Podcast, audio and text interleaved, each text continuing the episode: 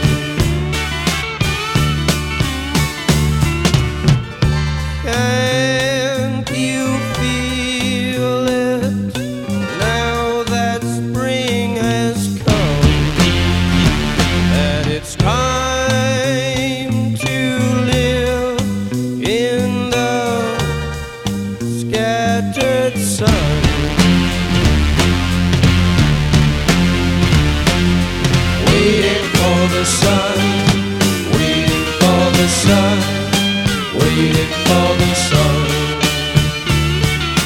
waiting.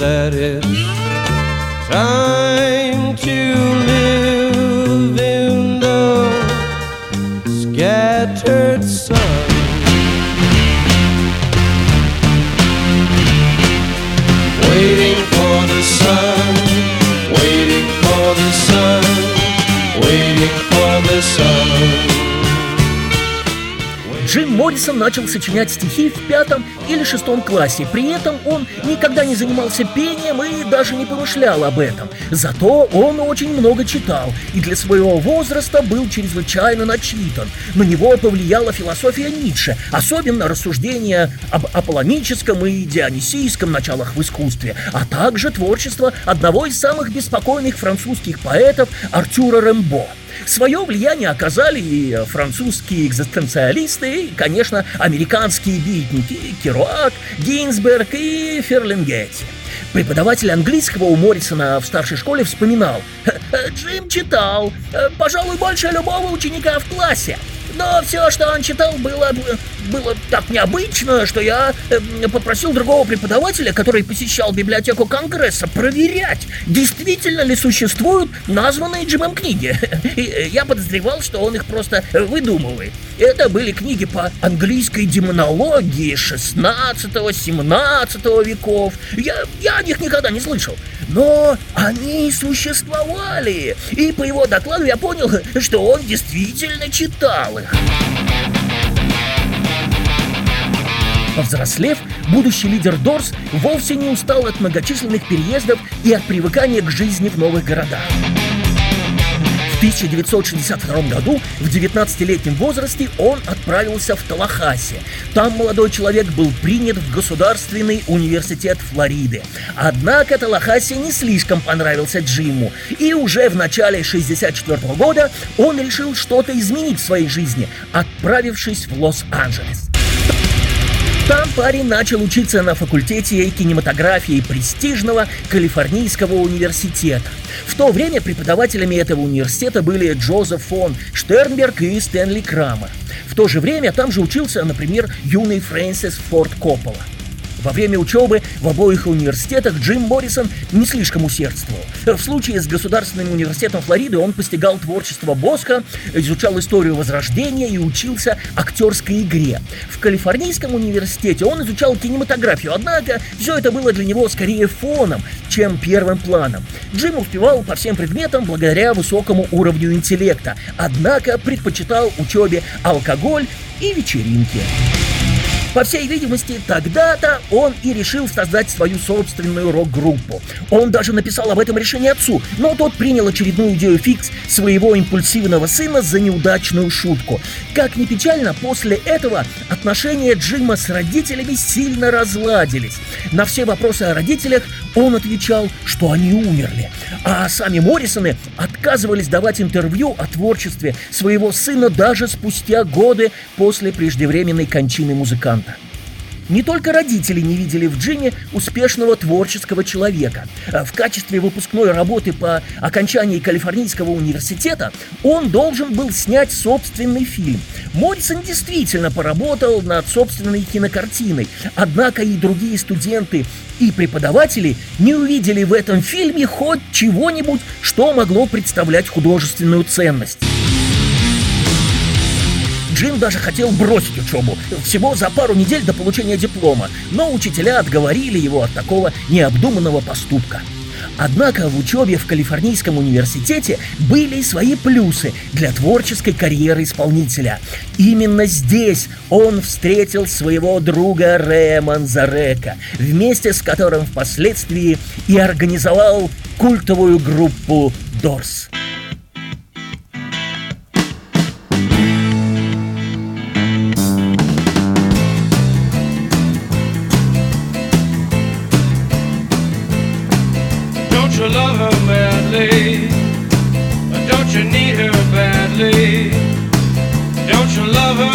away.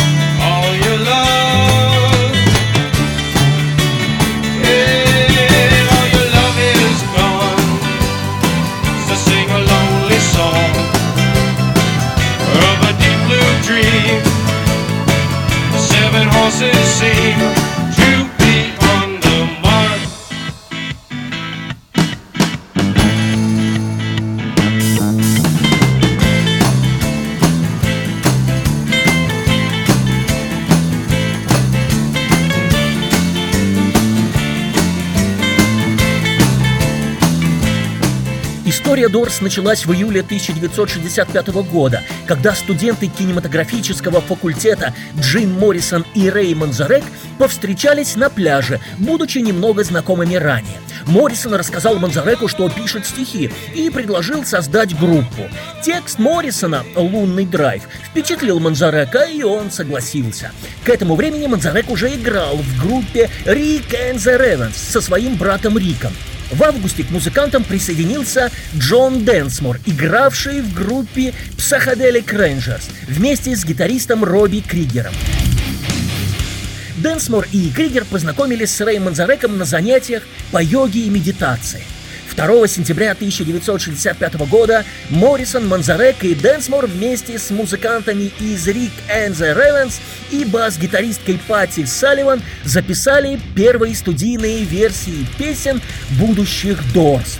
Позднее эти записи Moonlight, My Eyes Have Seen You, э, Hello, I Love You, Go Insane, End of the Night и Summer's Almost Gone неоднократно издавались как букле. В 1997 году они вышли в составе коробочного сборника песен Doors. В том же месяце Дорс пригласили в группу и Робби Кригера.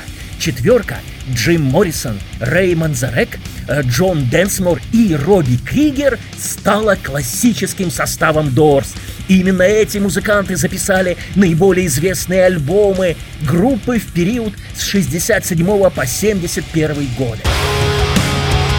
Название группы своим появлением обязано творчеству английского писателя Олдоса Хаксли. В своем эссе «Двери восприятия» 1954 года писатель взял эпиграфом строки из поэмы «Бракосочетание рая и ада» английского поэта 18 века Уильяма Блейка.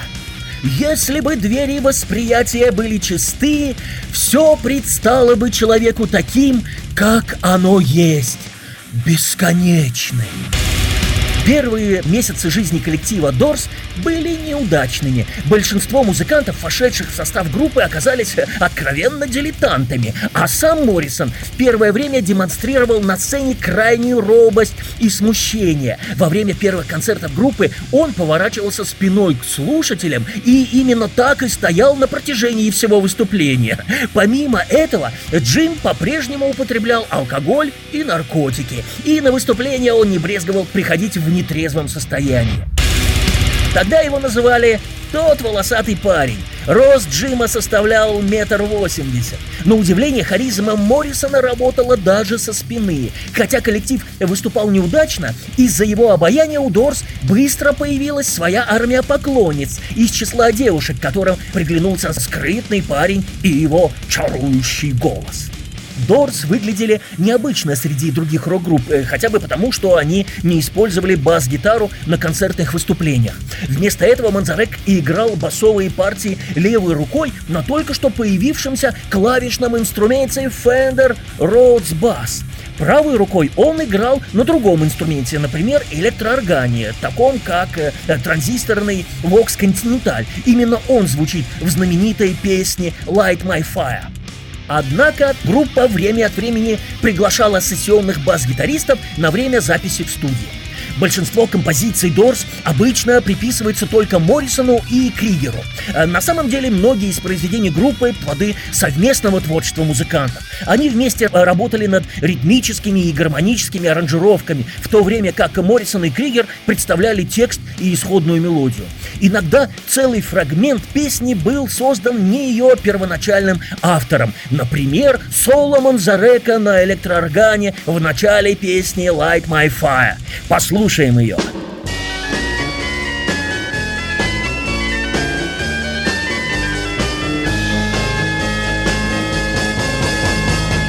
that it would be untrue. You know that I would be a liar if I was to say to you, Girl, we couldn't get much higher. Come on, baby, light my fire. Baby, light my fire. Try to set the night on fire. The time to hesitate is through. No time to wallow in the mire.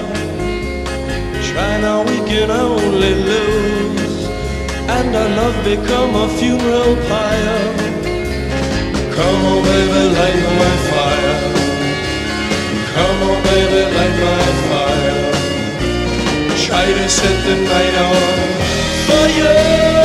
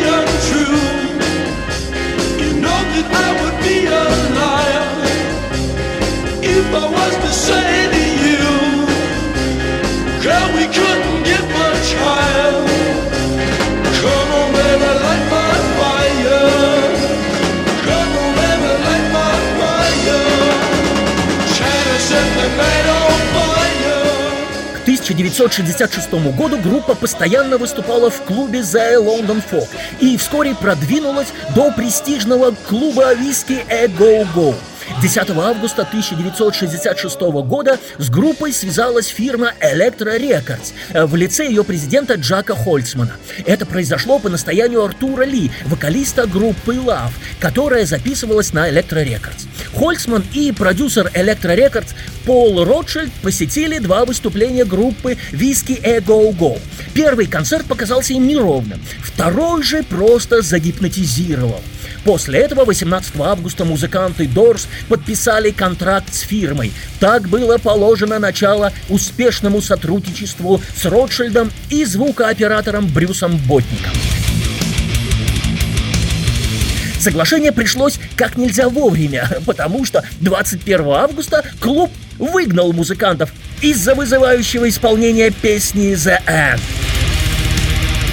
«End» была написана после расставания с девушкой, но затем ее смысл постоянно менялся и расширялся. Я, я вполне могу себе представить ее и как прощание со своего рода детством. Я думаю, песня достаточно сложна и универсальна в своей образности. Настолько, что она может значить все, что хотите сказал Моррисон в одном из интервью. Рэй Манзарек добавил от себя. «Э, э, Джим дал голос рок-н-ролльному выражению идипового комплекса, в то время широко обсуждавшегося явления из психоанализа Фрейда. Он не имел в виду, что на самом деле хотел сделать что-то с отцом и матерью. Он э, переигрывал греческую драму. Это был театр. Ну, естественно, добавьте сюда еще сильно охрипший голос и наркотический угар. This is the end, beautiful friend. Сейчас я прочитаю вам дословный перевод песни, чтобы было понятно. Э, Повторяю для контролирующих органов в нашей стране, это перевод незапрещенного в России стихотворения «Конец» великого американского поэта Морриса.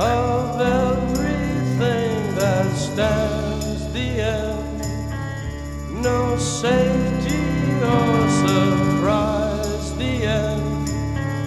I'll never look into your eyes. Убийца проснулся засветло, надел свои сапоги, выбрал себе обличие из галереи предков и пошел по коридору. Зашел в комнату, где жила его сестра. Затем зашел к своему брату. Затем пошел по коридору дальше и... И подошел к двери, заглянул внутрь. «Папа!» «Да, сынок!» «Я хочу убить тебя!» «Мама!» «Я хочу трахнуть тебя!» «Иди сюда, детка! Попытай с нами счастье! Иди сюда, детка! Попытай с нами счастье! Иди сюда, детка! Попытай с нами счастье! Встретимся на заднем сиденье голубого автобуса. Играя голубой рок в голубом автобусе, играя голубой рок, присоединяйся. Да, убивать, убивать, убивать, убивать, убивать, убивать. Это конец. Мой прекрасный друг, это конец. Мой единственный друг, конец.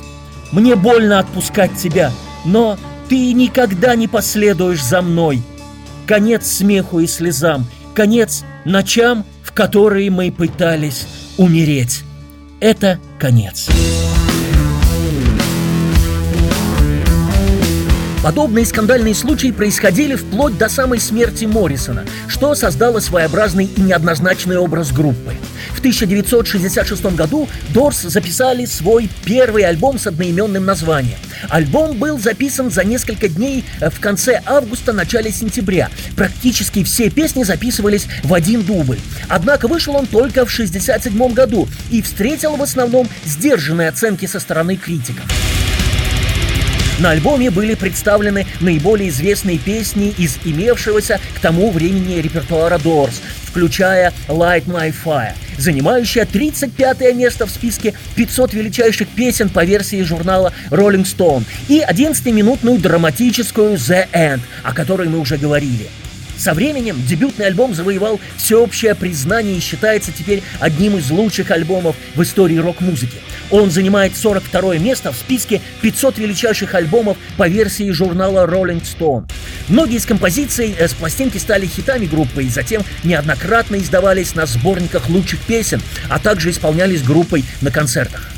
Моррисон и Манзарек выступили в качестве режиссеров неординарного промо-фильма для сингла «Break on Through», примечательного образца развития жанра музыкального видео. Послушаем эту песню без видеоряда.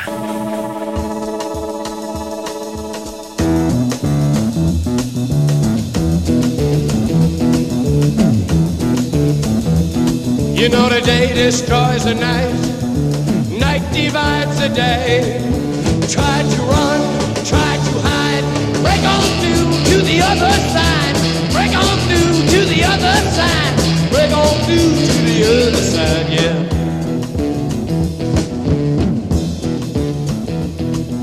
We chased our pleasures here, dug our treasures there. But can you still recall the time we cried?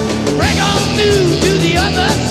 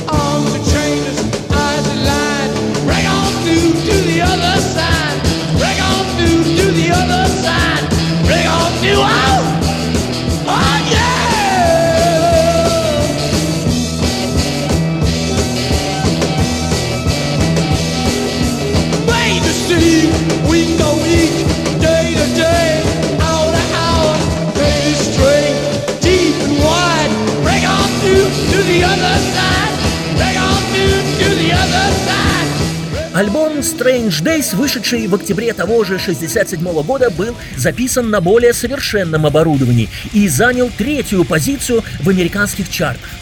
В отличие от дебютной пластинки, на нем не было чужих песен. Присутствуют и элементы новаторства. Например, чтение Моррисоном одного из своих ранних стихотворений «Лошадиные широты», наложенного на белый шум.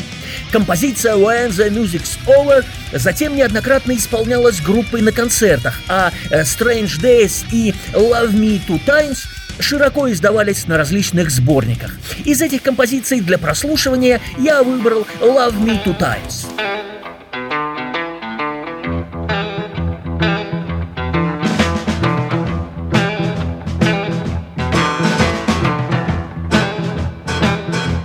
Love me two time, baby. Love me twice today. Love me two time, girl. I'm gone away.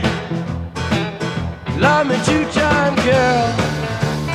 One for tomorrow, one just for today. Love me two time.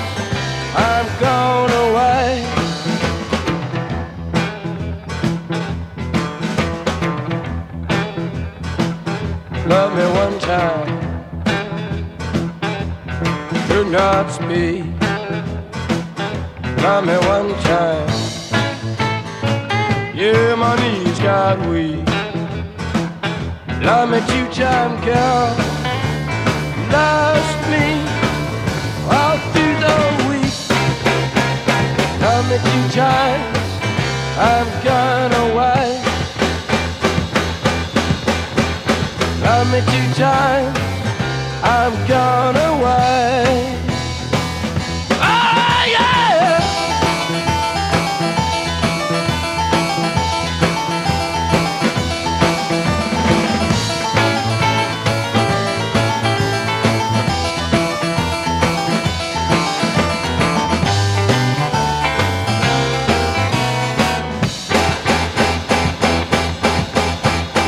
Love me two times, I'm gone away. Love me two times, babe. Love me twice today. Love me two times, babe.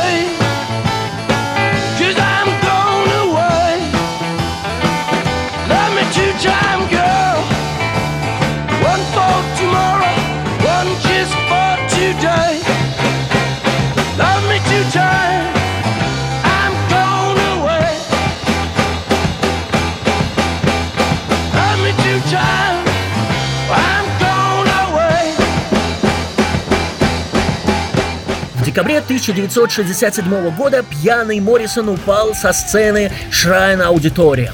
Перед этим он честно предупредил группу. «Я собираюсь упиться до такой степени, до какой только могу, и перестать отвечать за что-либо. Феномен воплотится через меня, пока я буду пьян».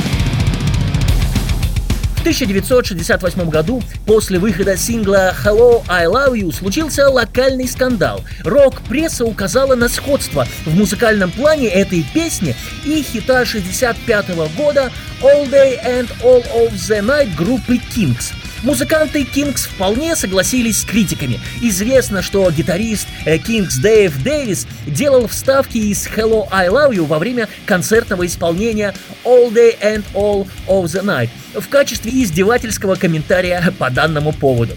Послушайте эту скандальную вещицу, а после программы обязательно послушайте оригинал. Э, Вас это позабавит.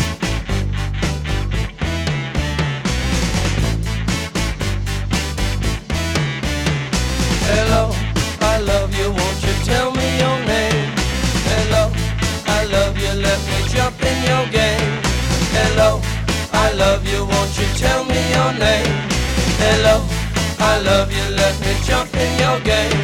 She's walking down the street, blind to every eye she meets. Do you think you'll be the guy to make the queen of the angels sigh?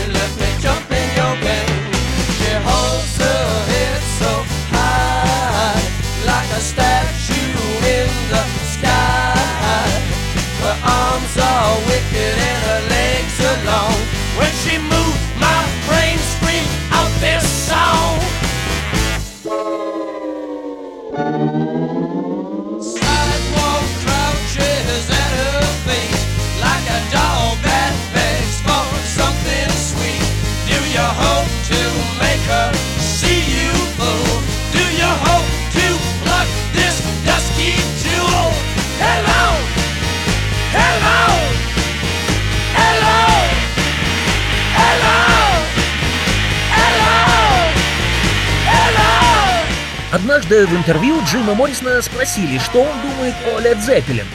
Честно говоря, я не слушаю рок-н-ролл, эм, так что я их не знаю. Обычно я слушаю классическую музыку, Пегги Ли, Фрэнка Синатру и Элвиса Пресли. Однако Моррисону нравились и гип-поп и Студжес, Элис Купер и прочие шокирующие других людей музыканты.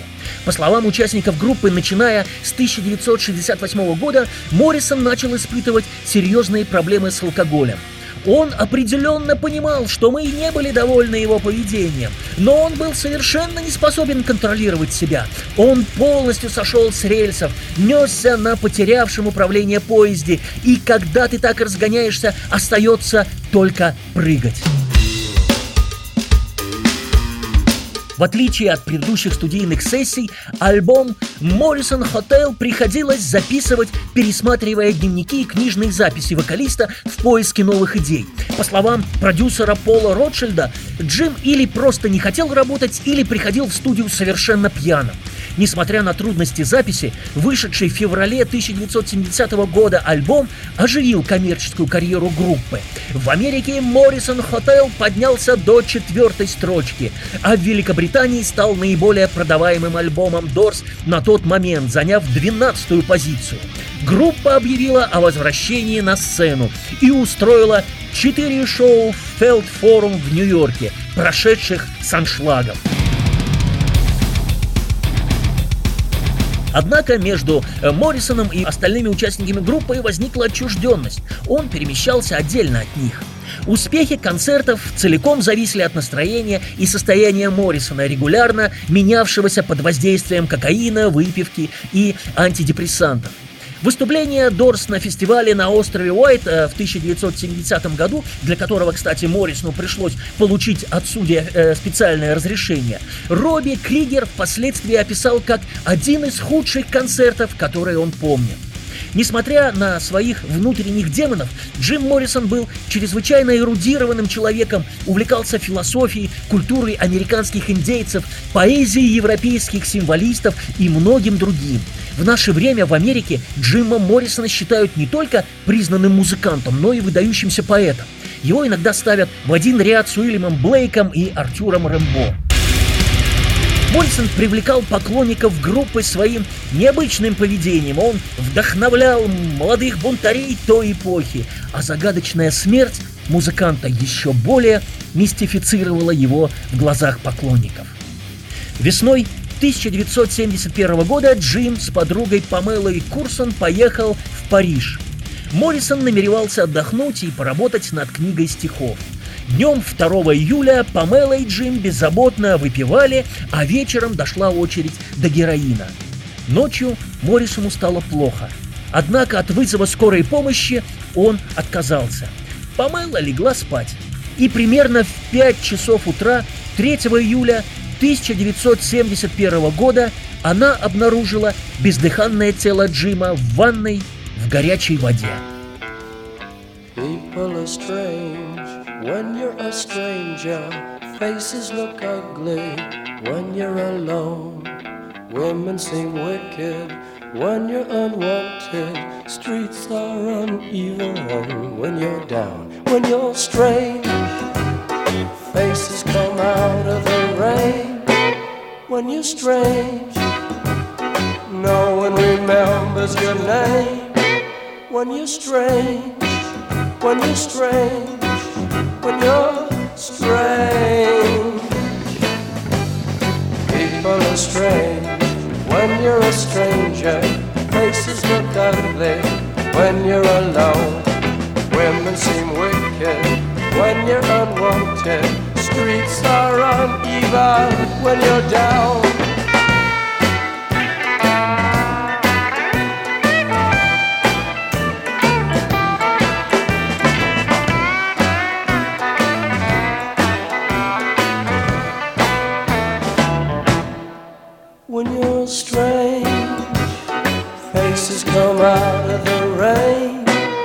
When you're strange.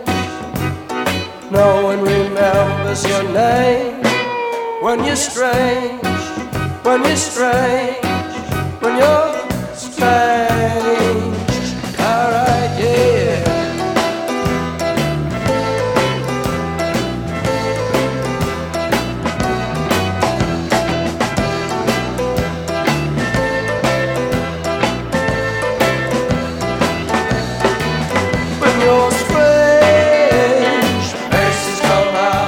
Альтернативных вариантов смерти лидера Дорс предложено было много.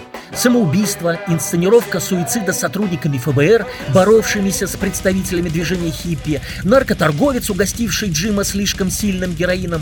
По сути, единственным свидетелем гибели Моррисона была Памела Курсон, но она спустя три года также умерла от передозировки наркотиками.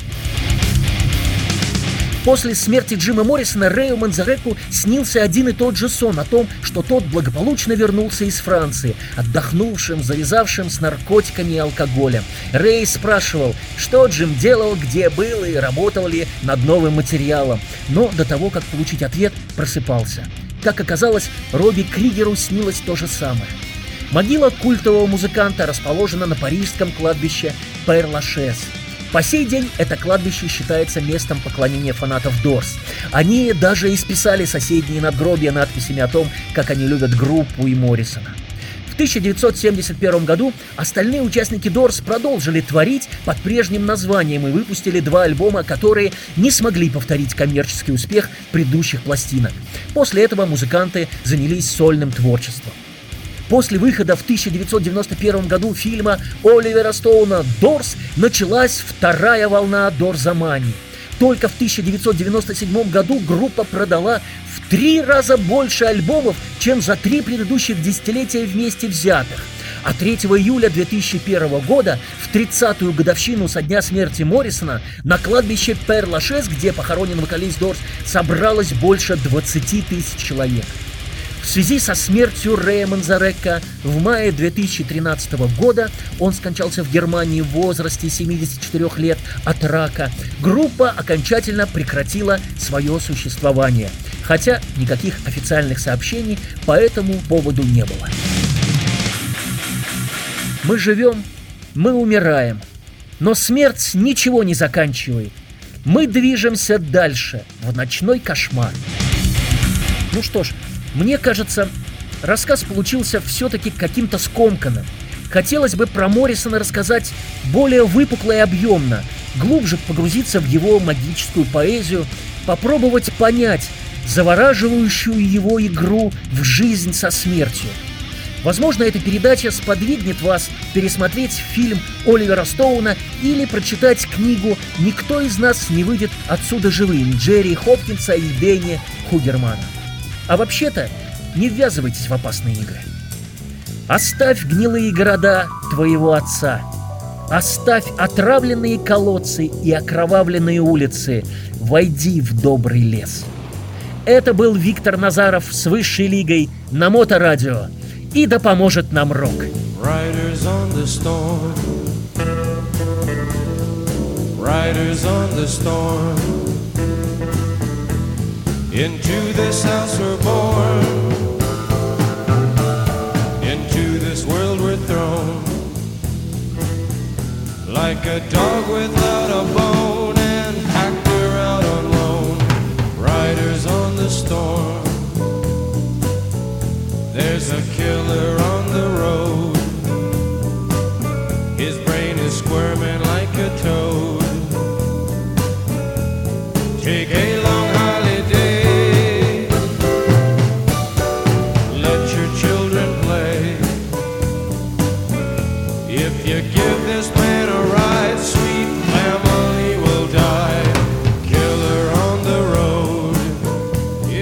Оседлавшие шторм, оседлавшие шторм, мы рождены в этом доме, мы брошены в этот мир, словно собака, у которой отобрали кость, словно актер, не получающий гонорара, оседлавшие шторм. Убийца на дороге. Его разум бьется в конвульсиях, словно жаба. Устрой себе каникулы, пусти детей поиграть. Если ты согласишься подвести его, то твоих любимых родных не станет. Убийца на дороге. Девочка, покажи ему, что ты его любишь. Девочка, покажи ему, что ты его любишь. Возьми его за руку и объясни. Мир существует только благодаря нам. Мы никогда не умрем. Ты должна любить его. Riders